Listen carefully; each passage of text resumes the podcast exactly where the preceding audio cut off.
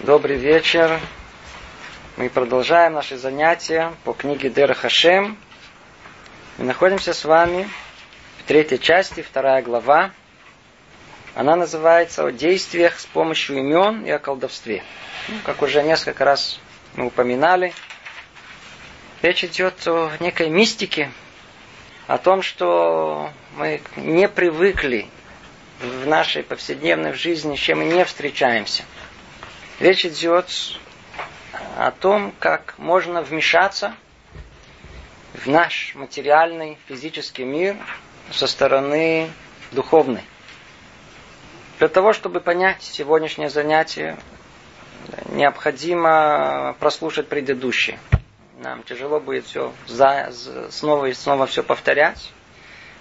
Предыдущие занятия, они как бы подготавливают эту самую основу понимания о том, о чем мы будем говорить в этот раз. Потому что на каком-то этапе уже надо говорить, э, что тут написано, а не объяснять всю предысторию и каким образом рациональный разум человека все-таки даже все-таки да может понять, каким образом это вмешательство со стороны духовного мира, как оно может реализоваться тут в мире материальном. Мы говорили только о том, в одном слове, для этого нужно понять, как воистину устроен мир. Когда мы понимаем, что основная э, суть этого мира, основная реальность – это мир духовный. Мир наш был сотворен как бы десятью речениями. У этого мира есть своя необыкновенно сложная структура, которая известна нашим мудрецам. И понимание этой духовной структуры, понимание того, как это конкретно реализуется в нашем мире – все, что связано с речениями Творца и подобие речи. Все это помогает нам как-то приблизить и понять, о чем тут речь идет. Мы с вами сейчас находимся в шестом параграфе. Попробуем его начать и как бы вернемся назад, продвинемся вперед. Говорит тут Рамхаль так. Известно, что хотя общая концепция одна, выход за рамки природы – ее детали многочисленны, соответственно порядкам, объектам и их уровням. Ибо детали воздействия необходимы для совершения этого выхода во всех аспектах будут соответствовать природе объектов и их порядку. И согласно этому множатся детали упоминания имен и их условий. Ну, да, кто слушает это э, первый раз на слух, я думаю, что это просто набор слов, которые ничего не э, означает. Поэтому попробуем чуть это разобрать с маленьким введением. Речь в прошлый раз у нас шла о именах Творца. О именах Творца.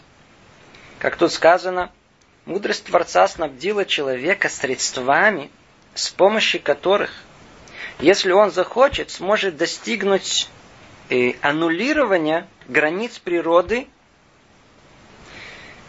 и произвести воздействие, которое он желает, то есть повлиять мир, повлиять на этот мир, аннулировать границы природы, вмешаться в этот мир, в ход событий. Другими словами, мы назовем это чудо, назовем это, я знаю, со стороны зла, колдовство, что-то, что произошло не по естественному развитию по природе существования этих э, явлений. То есть Творец это да. Вопрос, то есть он снабдил человека средствами. Что за средства?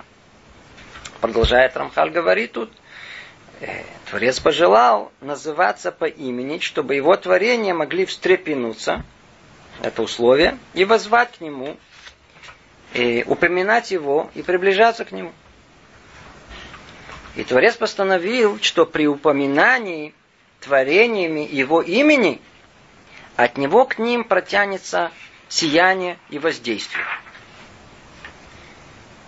О, по крайней мере, напоминаем, о чем у нас шла речь. Это самое э, снятие границ э, природы.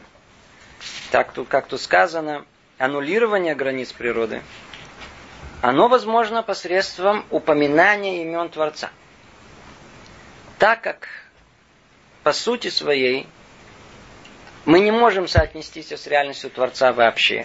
То есть, когда мы говорим о его реальности самого по себе, мы можем только говорить о том, каким образом Творец проявляет себя в этом мире, каким образом он управляет э, этим миром. И когда мы упоминаем имя Творца в соответствии с одним из видов управления, мы как бы, условно говоря, становимся участниками этого управления. Только это надо понять, что конкретно имеется в виду. Но факт тому, что Творец дал человеку возможность посредством того, что он произносит эти имена. А как мы уже говорили, и об этом я намекал в начале занятия, произношение имени – это не просто какая-то э, пустая болтовня и речь. За этим стоит суть человека. У нас человек определен как рох мамела, как человек говорящий. И речь она производит реальность. То, что не существует. Поэтому, когда мы этой речью пользуемся правильно и произносим имена Творца соответствующие, и еще те условия, которые сейчас тоже мы упомянем. Это не так просто, что каждый, что скажет, он как бы станет соучастником Творца в этом мире, то он сможет произвести воздействие на этот мир. Как тут сказано, аннулировать границы природы. То есть, если есть некое явление, э, где природа установила, Творец установил природный закон, то так же, как Творец установил этот природный закон, точно так же он может его э, отменить. Как? Со стороны э, духовных корней. То есть со стороны того, что порождает этот духовный закон. Снова вернемся к тексту. Известно, что хотя общая концепция одна, речь идет о выходе из рамок природы. То есть, общая концепция одна, что дал, да, дал Творец человеку возможность выйти. И основное средство, сейчас мы увидим, что это не одно, а есть еще, это произношение, упоминание имени Творца.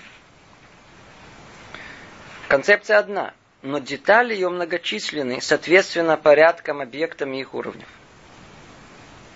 То есть идея она одна, это ясно и понятно, но когда мы начинаем говорить о реализации, то эта картина, она очень сложна.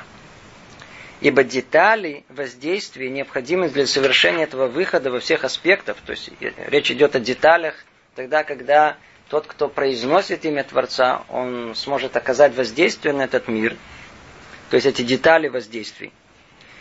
Они должны соответствовать природе объектов и их порядку. То есть, если хочется произвести воздействие на мертвую материю, это одно, на растительный мир это другое, на живой мир третье и так далее. Или то, что в самом из этих миров, на какой-то из них. То есть есть порядок во всем. Естественно, что согласно этого желанию и согласно природе самих объектов и их порядков, так и умножатся детали упоминания имен и их условия. То есть, чем мельче мы хотим дойти до, до, до какого-то более мелкого, э, мелкой детали, то и упоминание имени, оно должно быть более как бы точное. То есть снова есть некое дробление. И так можно обратиться, и так обратиться. А, если хотим более точно, то надо как бы адрес добавить еще что-то, чтобы дойти до этого э, более точного адреса. И продолжает Рамхаль говорит, и в этом самом выходе, выходе за рамки природы. Существуют многие уровни, как и во всех общих концепциях, разделяющихся на многие детали. Одни люди освободятся только от небольшой части связей и ограничений, а другие от большей части. И мы еще об этом поговорим с Божьей помощью далее. То есть весь этот параграф, в принципе, это как бы некое видение, как много раз уже напоминал. И вся эта часть, она говорит в конечном итоге, к той цели, к которой мы как постепенно идем, к разбору понимания, что такое пророчество. Пророчество для нас это вершина близости к Творцу. Только Рамхаль, он по порядку все объясняет. И вот э, тут он говорит, что и э, выход за рамок природы, это еще не значит пророчество. Если есть, появилась эта возможность выйти, это еще не это еще не пророчество. Есть много уровней еще до этого. Плюс есть еще уровни внутри пророчества. Как будем с вами разбирать. Есть пророчество обыкновенного пророка, есть пророчество Машарабейна. А тут пока еще речь идет до того, как выход за пределы природы еще не означает э, пророческую связь, а означает, что есть возможность э, воздействия на этот мир, не будучи пророков, не дойдя до самого высокого уровня человеческого существования. Перейдем к седьмому параграфу. Говорит Рамхаль, на этом основывается способность человека использовать объекты духовным образом, как мы упоминали выше, и выполнять такие значительные сильные действия, которые невозможно производить физическим образом. О, то есть э, человек способен использовать объекты духовным образом.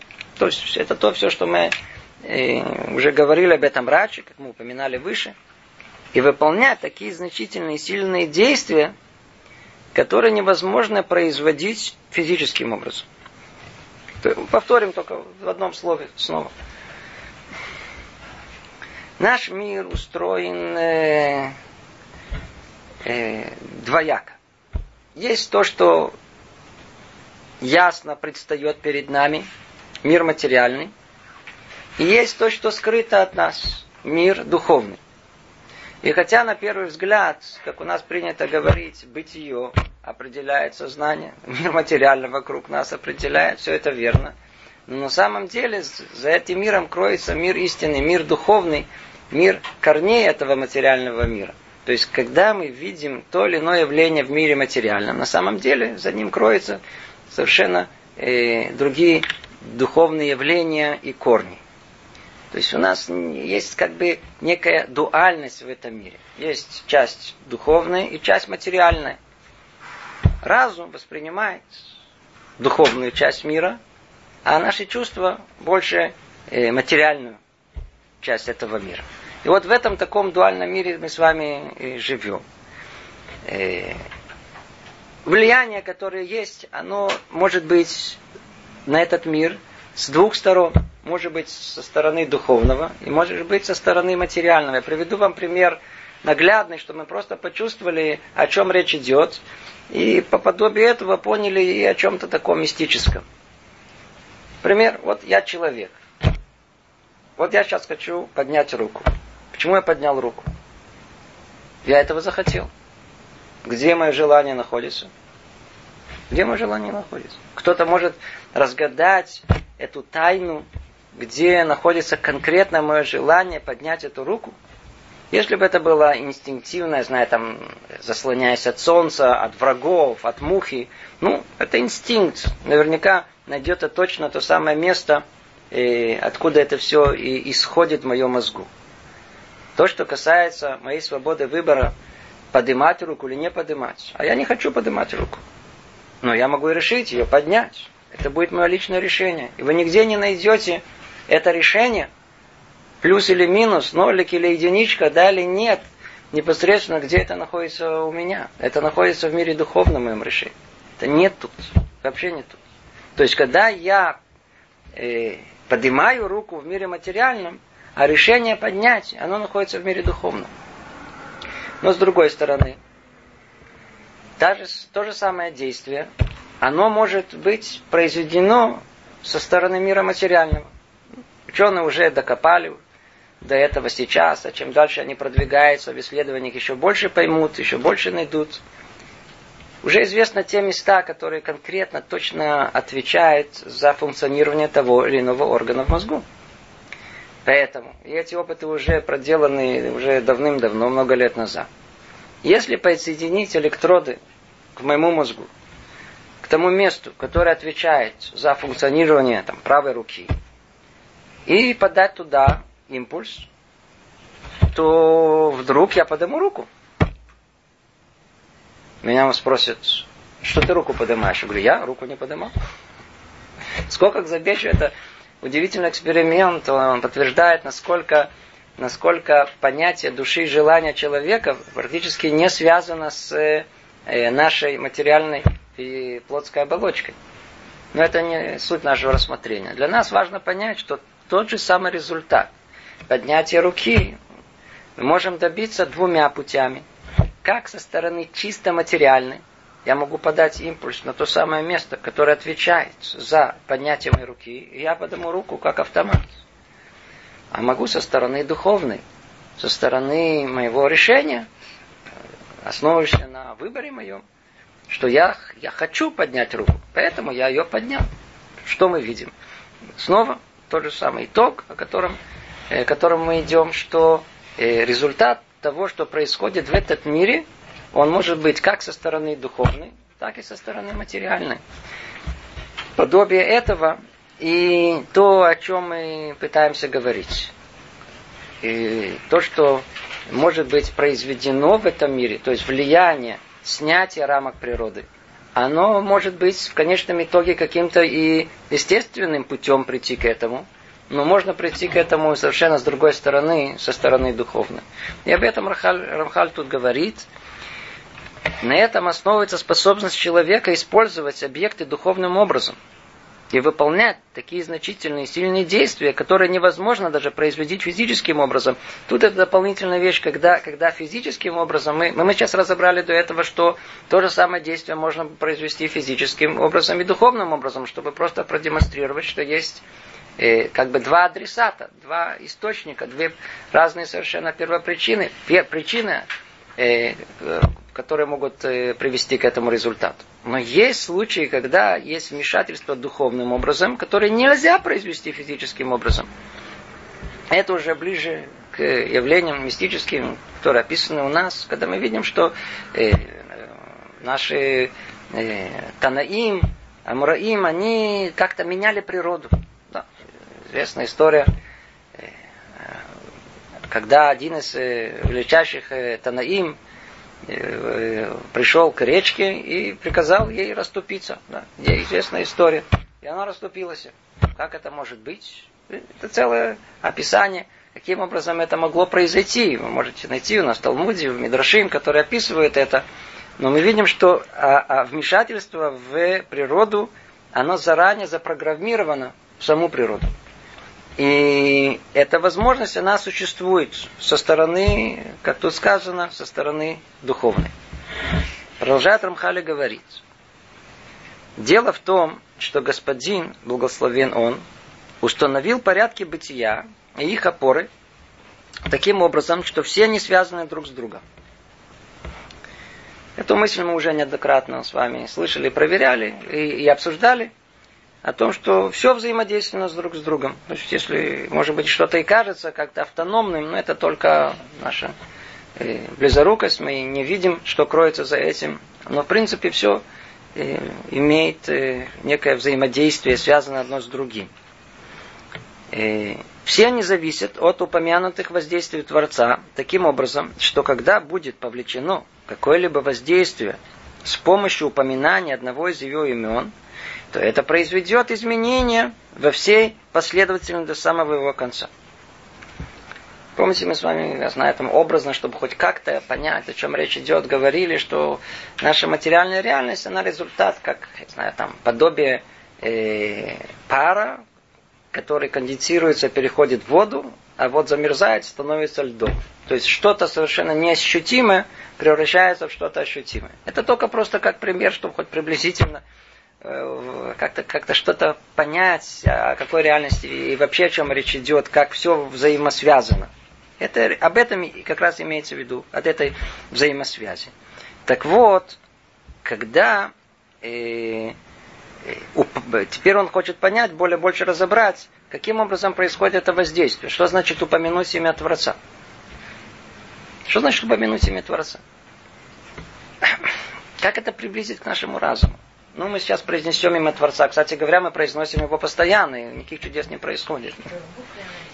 И, э, действительно, речь идет о других естественных э, э, имен Творца. Но хотя бы, что это такое, как понять? Всегда, как мы говорим, что мир этот подобен миру, царство этого подобно царству небесным. То есть можно понять по, по подобию приблизительно. Подобно тому, как мы зовем кого-то. Ребенок находится в опасности. Что он скажет? Что он начнет кричать? Папа, мама, мама, вы скажете мама, вы скажете папа. Так или иначе он позовет. Или просто мы кого-то зовем непосредственно по имени.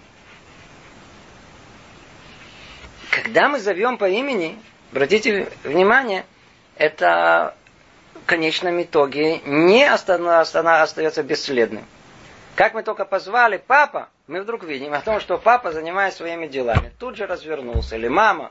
Тут же как львица бросилась, я знаю, там, защищать ребенка или спасать его. Мы видим, что э, э, слово, то есть когда мы зовем по имени, обращая внимание по имени, обращаемся к сути другого э, человека, имя это суть его.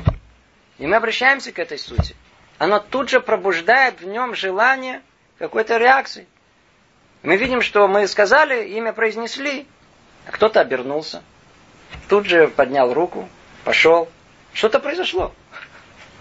Что-то происходит. Имя, оно, как правило, когда мы его произносим, оно воздействует на этот мир и производит некую реакцию, что-то начинает двигаться. Я не знаю, закончится каким-то конкретным деянием, а может не закончится.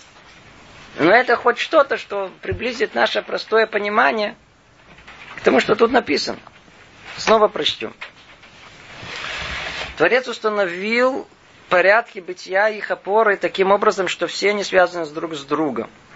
Все они зависят от упомянутых воздействий Творца таким образом, что когда будет повлечено какое-либо воздействие с помощью упомянутых одного из его имен, то есть когда это произойдет, когда скажут правильно, правильным человеком, дальше эти условия мы снова, снова повторяю, узнаем чуть дальше, то это произведет изменения во всей последовательности до самого его конца. До самого его конца. То есть, если я позвал своего отца, а он видит, в какой ситуации я нахожусь, то это тут же приведет к некой последовательности действия, его пробуждению, к тому, что повернет голову, к тому, что он пойдет ко мне, и в конечном итоге протянет мне руку, предположим. Есть как бы вся последовательность до самого конца. Продолжает Рамхали говорит, ибо Всевышний как бы откликается всякому взывающему к нему его конкретным именем так, как он пожелал и установил. Видите, вот. То есть Творец окликается, когда человека зовут. Человека зовут, я знаю, Саша, зовут его Абраша, его зовут э, Гриша.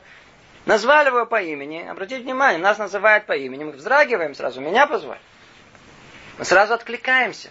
Тут же что-то происходит. Когда мы обращаемся к Творцу по его имени, правильному имени, в нужных обстоятельствах и в нужных условиях и так далее, обязательно происходит реакция. Обязательно происходит реакция. Когда мы обращаемся к Отцу, Отцу видимую ситуацию, то Он мне позволяет как бы сделать то, что я хочу. Посредством чего? Я всего лишь крикнул папа, и он сразу же понял, о чем речь идет, и помахнул мне рукой, что делай, я тебе разрешаю.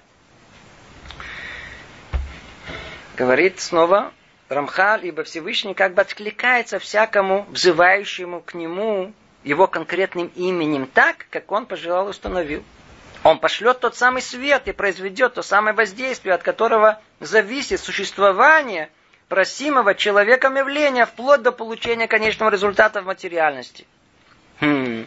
Если человек захочет действительно какие-то отклонения, хочет что-то э, произвести э, в этом мире более, более, более конкретное, то именно вот это путь, который Творец предусмотрел.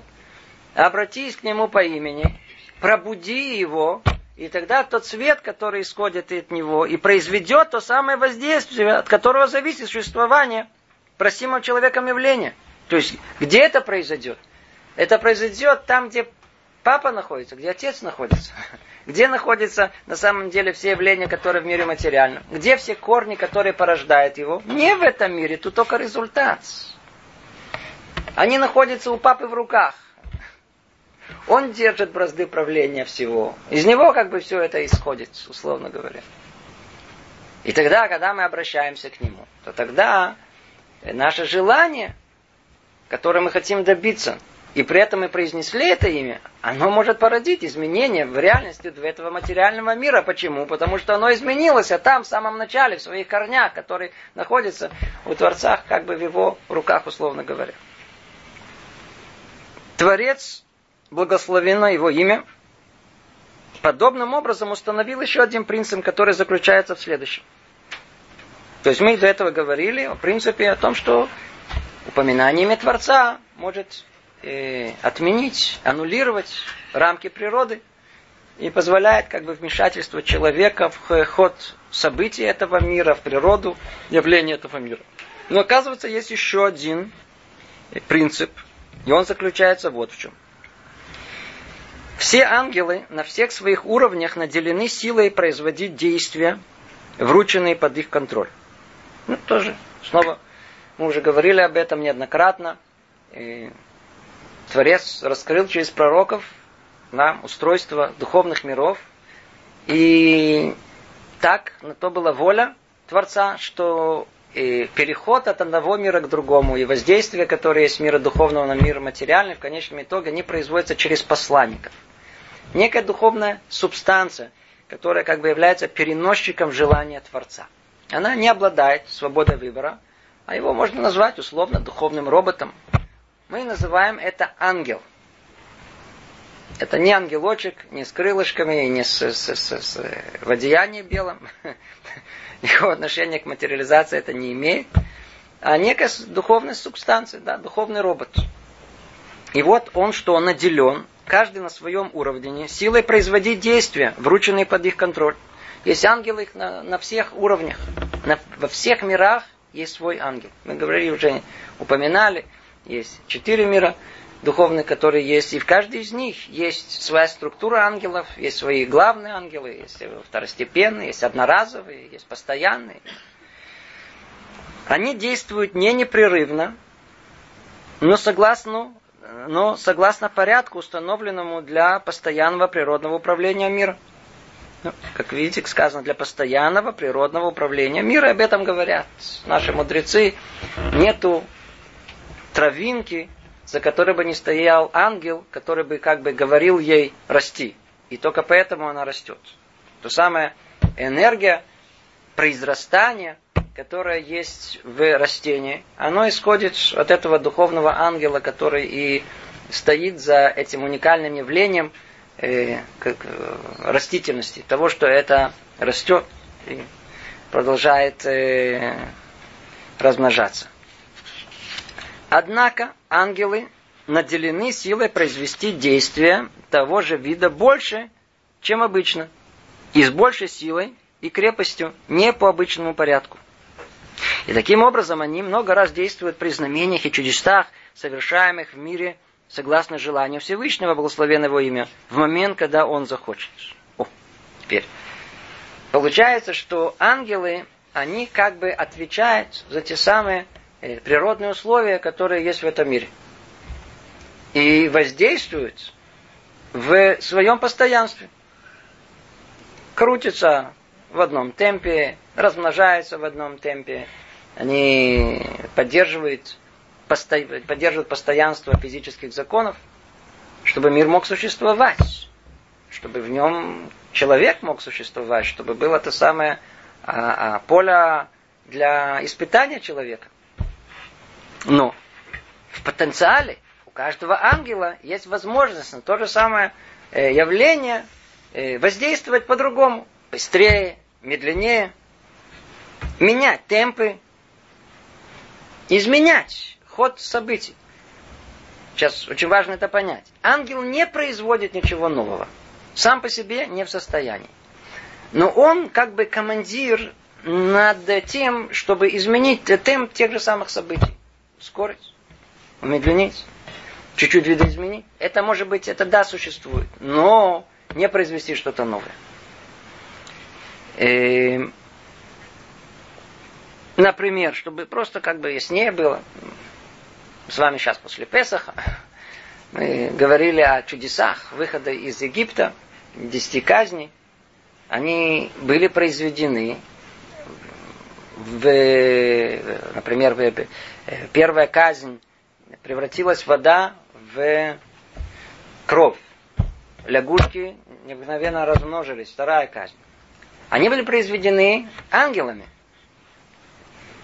Это не то, что когда превратилась вода в кровь, ангел сотворил новую совершенно э, э, субстанцию под названием кровь. Не было, а он ее сотворил. Вовсе нет. А химический состав под названием вода определенными, определенным путем и, исходя из корней всех этих физических соединений, которые есть, они превратились из неорганической материи в органическую. То есть это они были как бы составлены, были добавлены. В каком-то смысле, если бы ученые бы рассматривали бы это явление, они бы описали бы его, как и все остальное. Дали мы этому бы имена, сказали, ну, по-видимому, это возможно, по-видимому, из этого можно произвести это. Может, когда-то и дойдут до подобных вещей, до синтеза, который постепенно может из, из воды, с добавками там, э, примеси, которые есть, прийти к органической э, материи. Теперь, то же самое, подобие этого, э, то самое чудо, казнь с э, лягушками. Это не то, что когда вылезла одна лягушка, то теперь после этого было сотворено отдельно много-много лягушек. Это не под силу ангела. А что ангел может сделать? Ангел отвечает за то, как эти лягушки размножаются. Как мы сказали, он может ускорить темп, может быть, эти темпы э, уменьшить. Так он эти темпы настолько ускорил, что из одной лягушки появилось а, миллионы лягушек. Да. Опять-таки, явление это, для нашего понимания, абсолютно не нормальное, не, не, не, это не природное явление, которое мы наблюдаем вокруг себя. Это чудо, сотворенное ангелом но оно сотворено точно в рамках его возможностей, не больше. Он не сотворил ничего нового.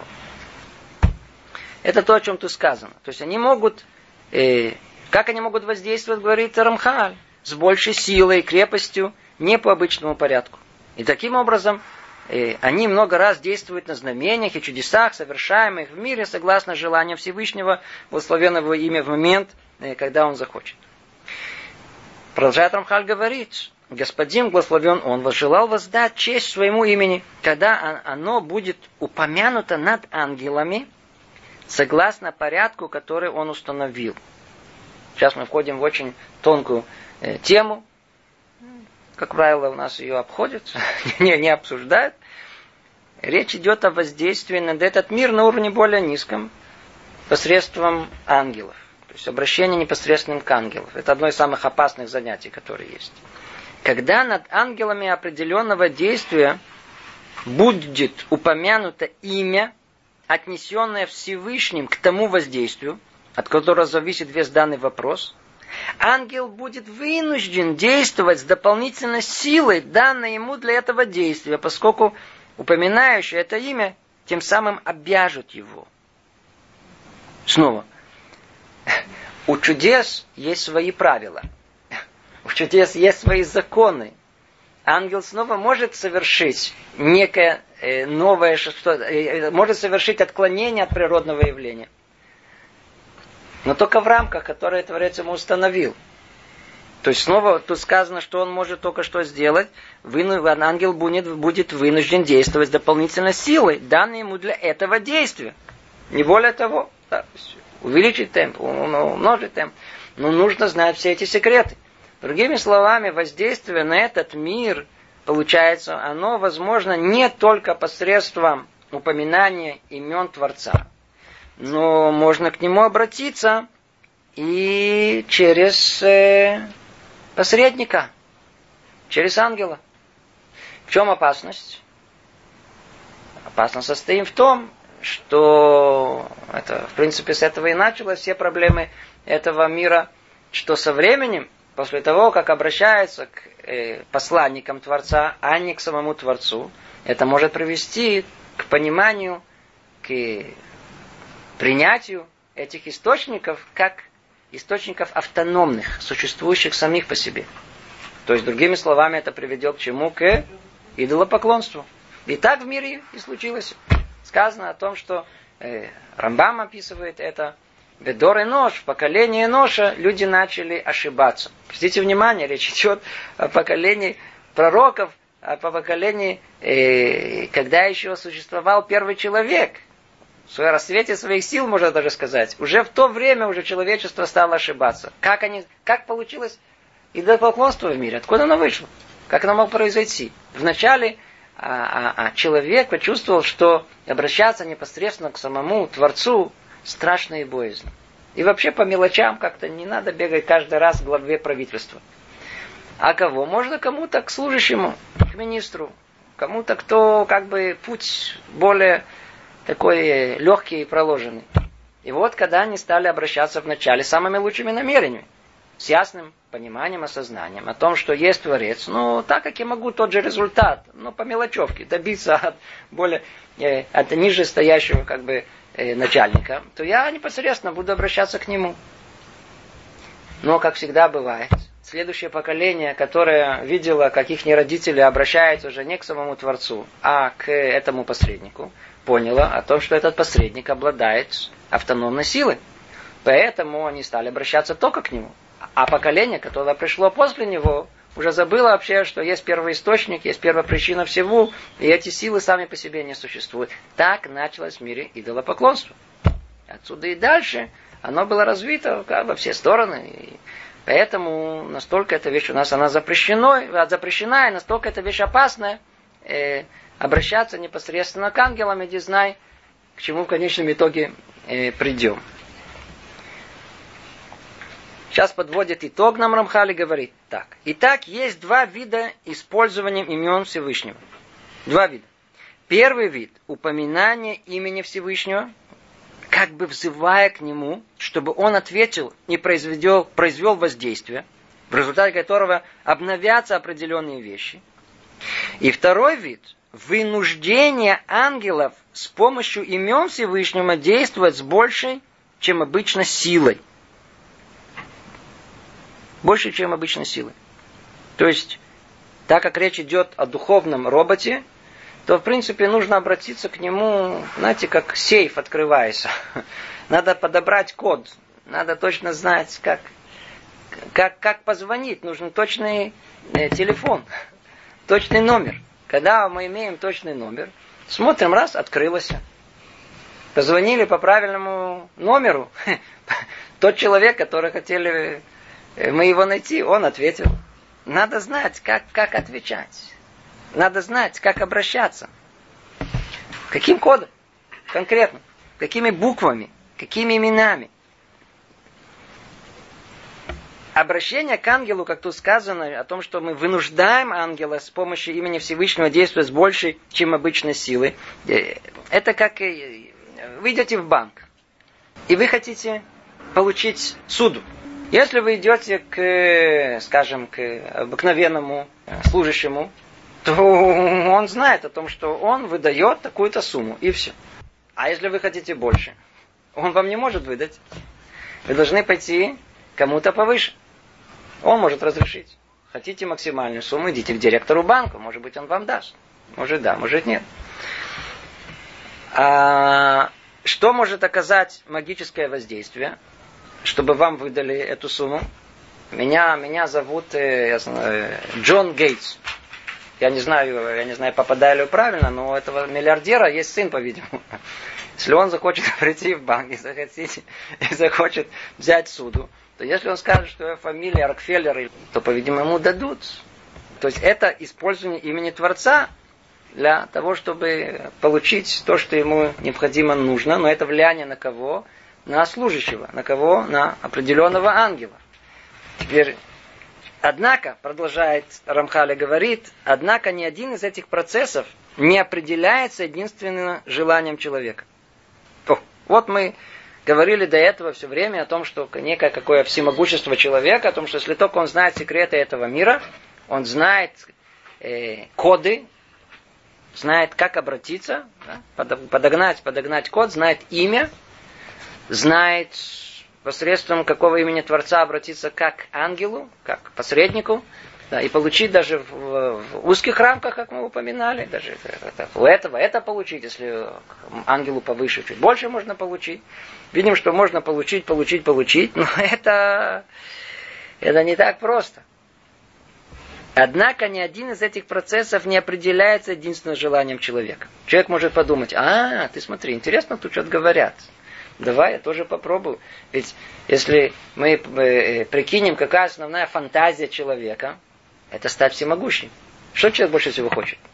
Быть Богом. Что значит быть Богом? Что хочу, то и делаю. Я там скажу, раз, и сейчас у меня тут, э, я знаю, там гора шоколадок. По-детски, по-детски сделать так, и там машины, там все, и все машины, я буду на, на каждой ездить, понимаешь? Или все кнопки буду сейчас нажимать. Ну, эти знаки фантазии в нашей голове существуют. Это вовсе не так. Вовсе не так. Это не только зависит от желания человека. Но все процессы ограничены. Обратите внимание, тут у нас нет времени, тут каждое слово надо разобрать. Все процессы, ограни... процессы ограничены, обусловлены, при условии что? И отмерены. Отсюда и до отсюда, как мы сказали. До каких пор простирается способность человека использовать их и каким образом добиться успеха.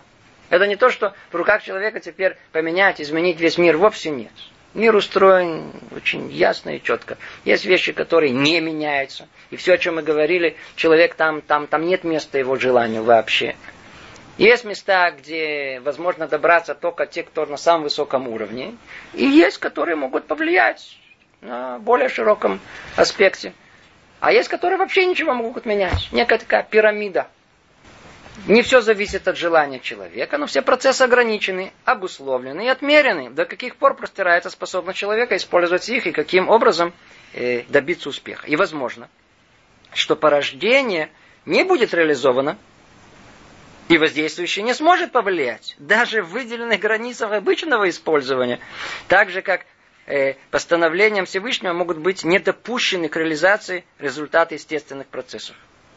Человек может сказать от себя, сделал все зависящее прямо по плану, произнести все имена. Я хочу, чтобы сейчас тут 100 долларов было. Инга, бынга, инга, сказал что-то, произнесел какие-то имена, да, и смотришь, нету.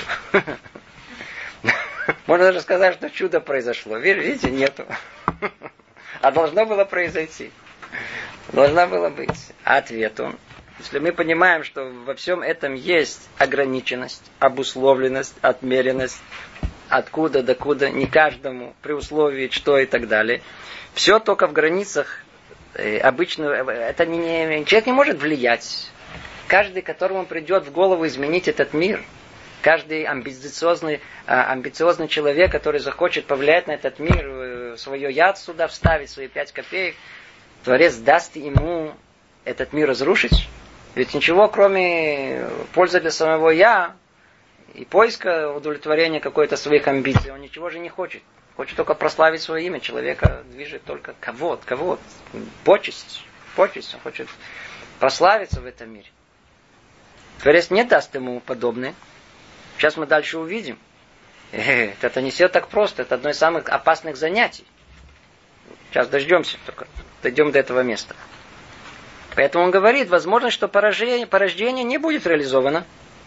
Все сделано правильно, результата не будет. И это не только как в духовности, но и даже в мире материальном, как он говорит, что порой бывает, как постановлением Всевышнего могут быть недопущены к реализации результаты естественных процессов. Порой это бывает.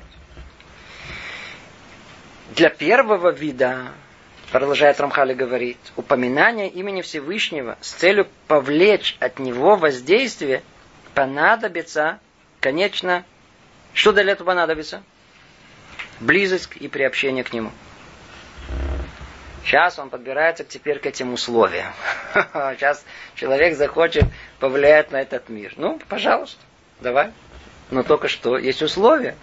Есть условия стоит сынишка и орет, папа! А папа за границей. Я знаю, в Америке. А он тут, в Иерусалиме, в Израиле. Кричит, папа! Ну кричи. Ну я же все правильно сделал. Я же произнес папа, да, отец, я произнес все правильные слова. Я даже очень сильно этого хочу. Но где? Нет близости. Нет, нету, нету близости. Это какая близость? Ну хорошо, это близость какая? Э, физическая. Папа где-то там за границей находится, за третью землю. А есть еще какая близость или далекость какая душевная? Сын разозлил отца, сделал все, чтобы его оттолкнуть от себя. Как только ему что-то понадобилось, а не хватило еще, там, не знаю, там тысячу долларов на какую-то свою глупость, тут же к папе со всей наглостью кричу, папа, что папа? Что ты кричишь, папа? Я тут около тебя, что не слышу, уйди отсюда. Не хочу тебя слышать. То есть он думает, что папа это каспомат. Это, знаете, устройство, знаете, из стенки вытаскивают деньги. Сказал папа, нажал код и получил деньги. И это все зависит от папы, от его желания. Или, другими словами, чего зависит? Кирваташи. Только тот Миша Коров, тот, кто близок к Творцу, скажет папа, его услышат. А все остальные, кто не близок, кто, я знаю, там, если спрашивают, молиться, а я же молюсь, каждый день произношу имя Творца. Да? Ну давай послушаем, как ты молишься. Лучше этого не слушать. Как человек живет, как человек э, освещает свой, свою жизнь, повседневную, свой быть. Как он говорит, с женой, с детьми, своими родителями, с близкими людьми. Что с ним происходит, когда он остается один сам с собой? Какие мысли у него есть? Как он вообще думает? Он думает о Творце? Он хочет действительно быть близок к, ним, к нему? Это и есть суть религиозного человека. Так оно или нет? Если этого нету, то чего же, чего же надеяться? Никакое воздействие ничего не произнесет.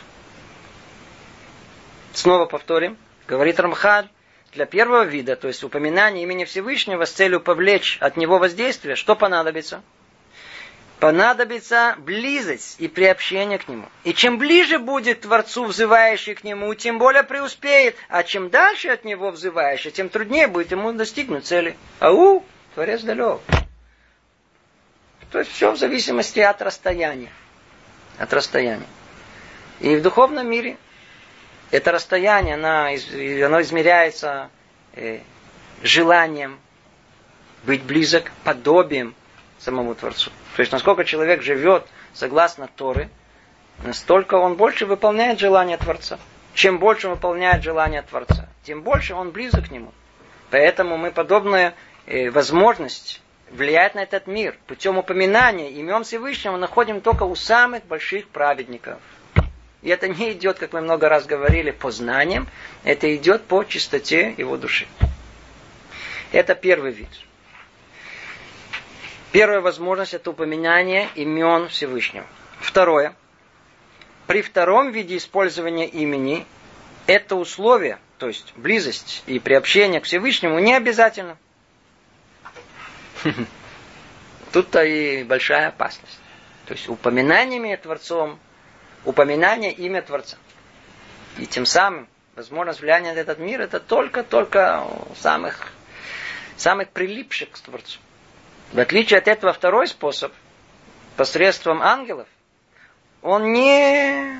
Творец не обязал, чтобы человек был на столь, столь великом и высоком и духовном уровне. Как он говорит, при втором виде использования имени это условие не обязательно, хотя и может, хотя и поможет, если будет выполнено. Это, конечно, плюс. Когда человек действительно э, находится на высоком уровне и духовно чист. Плюс. Но видите, это не условие. Ибо, поскольку в свойство этих имен заложено, что они вынуждают ангелов при их упоминании, они уподобляются всем другим природным средствам, которые возможно использовать по своему желанию, если только человек будет правильно их использовать. О, это тут мы подбираемся очень таким непростым вещам. То есть речь идет о том, что действительно можно использовать э, этот подход и людям на более низкого уровня. Мы, по-видимому, на этом занятии не успеем об этом говорить, будем подробнее говорить об этом в следующем занятии. Тут речь идет о том, что человек не самого большого уровня, А мы сейчас увидим, оказывается, что и со стороны зла подобное тоже существует. Они могут вмешиваться в этот мир. Тогда мы будем говорить о использовании имен ангелов, и действительно, что повлияет на этот мир. А с другой стороны, это будет и со стороны сил зла. И это действительно, как это может осуществляться в этом мире, что это тоже, оказывается, это возможно. И можно и так, и со стороны добра, и можно и со стороны зла.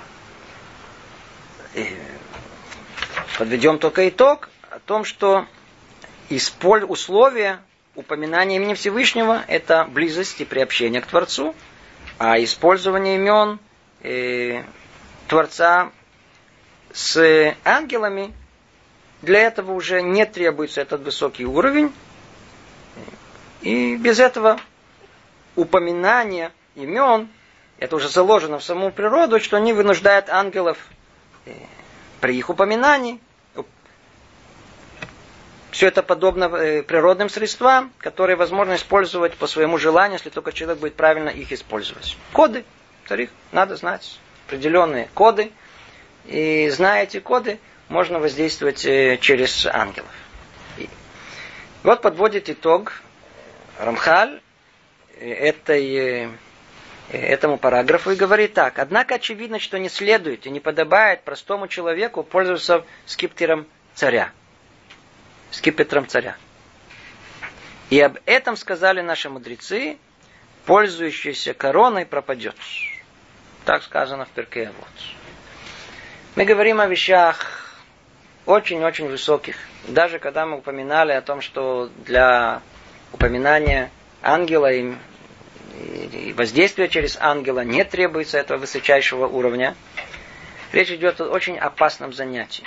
Почему? Потому что человек поднимается наверх, наверх, и он доходит до чего-то, где он становится соучастником как бы самого творения. И там он находится уже под колпаком. То есть провидение, о котором есть много-много уровней, то когда есть, знаете, что у нас провидение в толпе, то судьба человека одним образом устанавливается. Когда он один, естественно, он высвечен по-другому.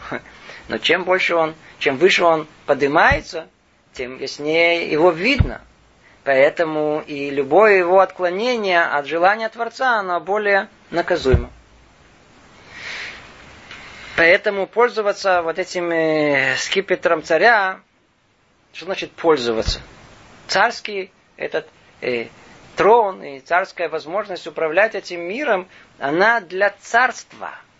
А когда человек захочет для чего-то своего, для чего-то личного, о, опасное занятие. Рассказывается о одном великом Танаим, Раби Ханина бен Тардион. Он был один из Асара Аругей Малхут.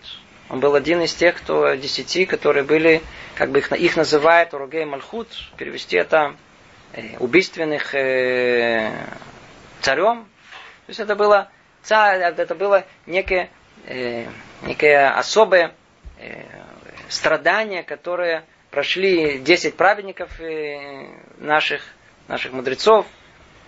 С них Раби Акива, как известно, Раби Ханина Бертардион, он был э, э, умерщвлен самой дикой какой-то казни. Его сожгли невероятным образом. Когда мудрецы искали все же, может быть, тень чего-то, почему это произошло, то они указали на то, что он был известен тем, что произносил имя Творца. Произносил его имя, 42-буквенное, 42-буквенное имя, и где он как бы игрался с этими буквами и творил в этом мире, что хотел. И это было поставлено ему в, как бы в наказание нарушение. Поэтому он был наказан за это. То есть даже до уровня праведника такого, насколько эта вещь опасна. Более того, пример еще более вопиющий. Речь идет о пророке Ишаяу, который пользовался именем Творца также. И речь идет о чем-то тонком-тонком, о чем даже мы не можем себе представить. И из-за этого, э, как известно, э, царь Минаше его очень э, его убил самым жестоким образом. Э, не следует и не подобает пользоваться этим скипетром царя. И, как сказано, пользующийся короной пропадет. Такие вещи разрешено делать только святым людям близким к Всевышнему и прилепившимся к Нему, чтобы пользовались этим для освящения Его имени и выполнения Его воли. Только тогда, когда это необходимо, когда это, э, это имя, когда э, просве, оно, оно э, поднимет имя Творца, осветит его в этом мире, тогда пользуется именами Творца и делает эти чудеса. А в противном случае, хотя действие и будет совершено, если будет этот недостойный человек следовать надлежащим правилам, то постигнет его кара за его злонамерное преступление. Я уже сказал, что все это, то есть использование имен, не абсолютно, а ограничено рамками, которые сочла нужным установить высшая мудрость. И даже в этих границах постановление Творца отменит порождение этого использования в любой момент, когда он пожелает, когда сочтет высшая мудрость эту отмену нужной и подобающей. То есть никогда власть над этим миром стопроцентно не дана человеку. Даже самому э, высшему праведнику, э, самому близкому к нему. И все находится в тех рамках и ограничениях, которые высшая мудрость э, а, постановила. Так или иначе, подведем итог. И мы видим, что есть две возможности влияния на этот мир со стороны духовной – то ли посредством э, непосредственного обращения к самому Творцу через его имена, ну, для этого нужно быть на очень-очень высоком духовном уровне, или на уровне чуть пониже, тогда и обращаемся к посланникам Творца, к ангелам. И то, и другое, оно связано с огромными опасностями. То есть заниматься таким делом, это было смертельное занятие. Как известно, пророк это было очень такая опасная работа. Мы еще разберем это в дальнейшем. А те, которые пытались э, прийти к этому, э, не находясь на этом пророческом уровне, или даже находясь на пророческом уровне, как мы привели пример с э, пророком Ишияву, должны быть, быть крайне осторожны, чтобы все было сделано с надлежащим намерением, чтобы только прославить имя Творца в этом мире. А не дай Бог, чтобы к этому не было причастно какое-то личное участие, личное желание. И тогда, не дай Бог, это может э, завершиться самым плачевным результатом. Ну, мы приостановимся тут и продолжим эту интересную тему в следующий раз. Всего доброго. Привет из Иерусалима.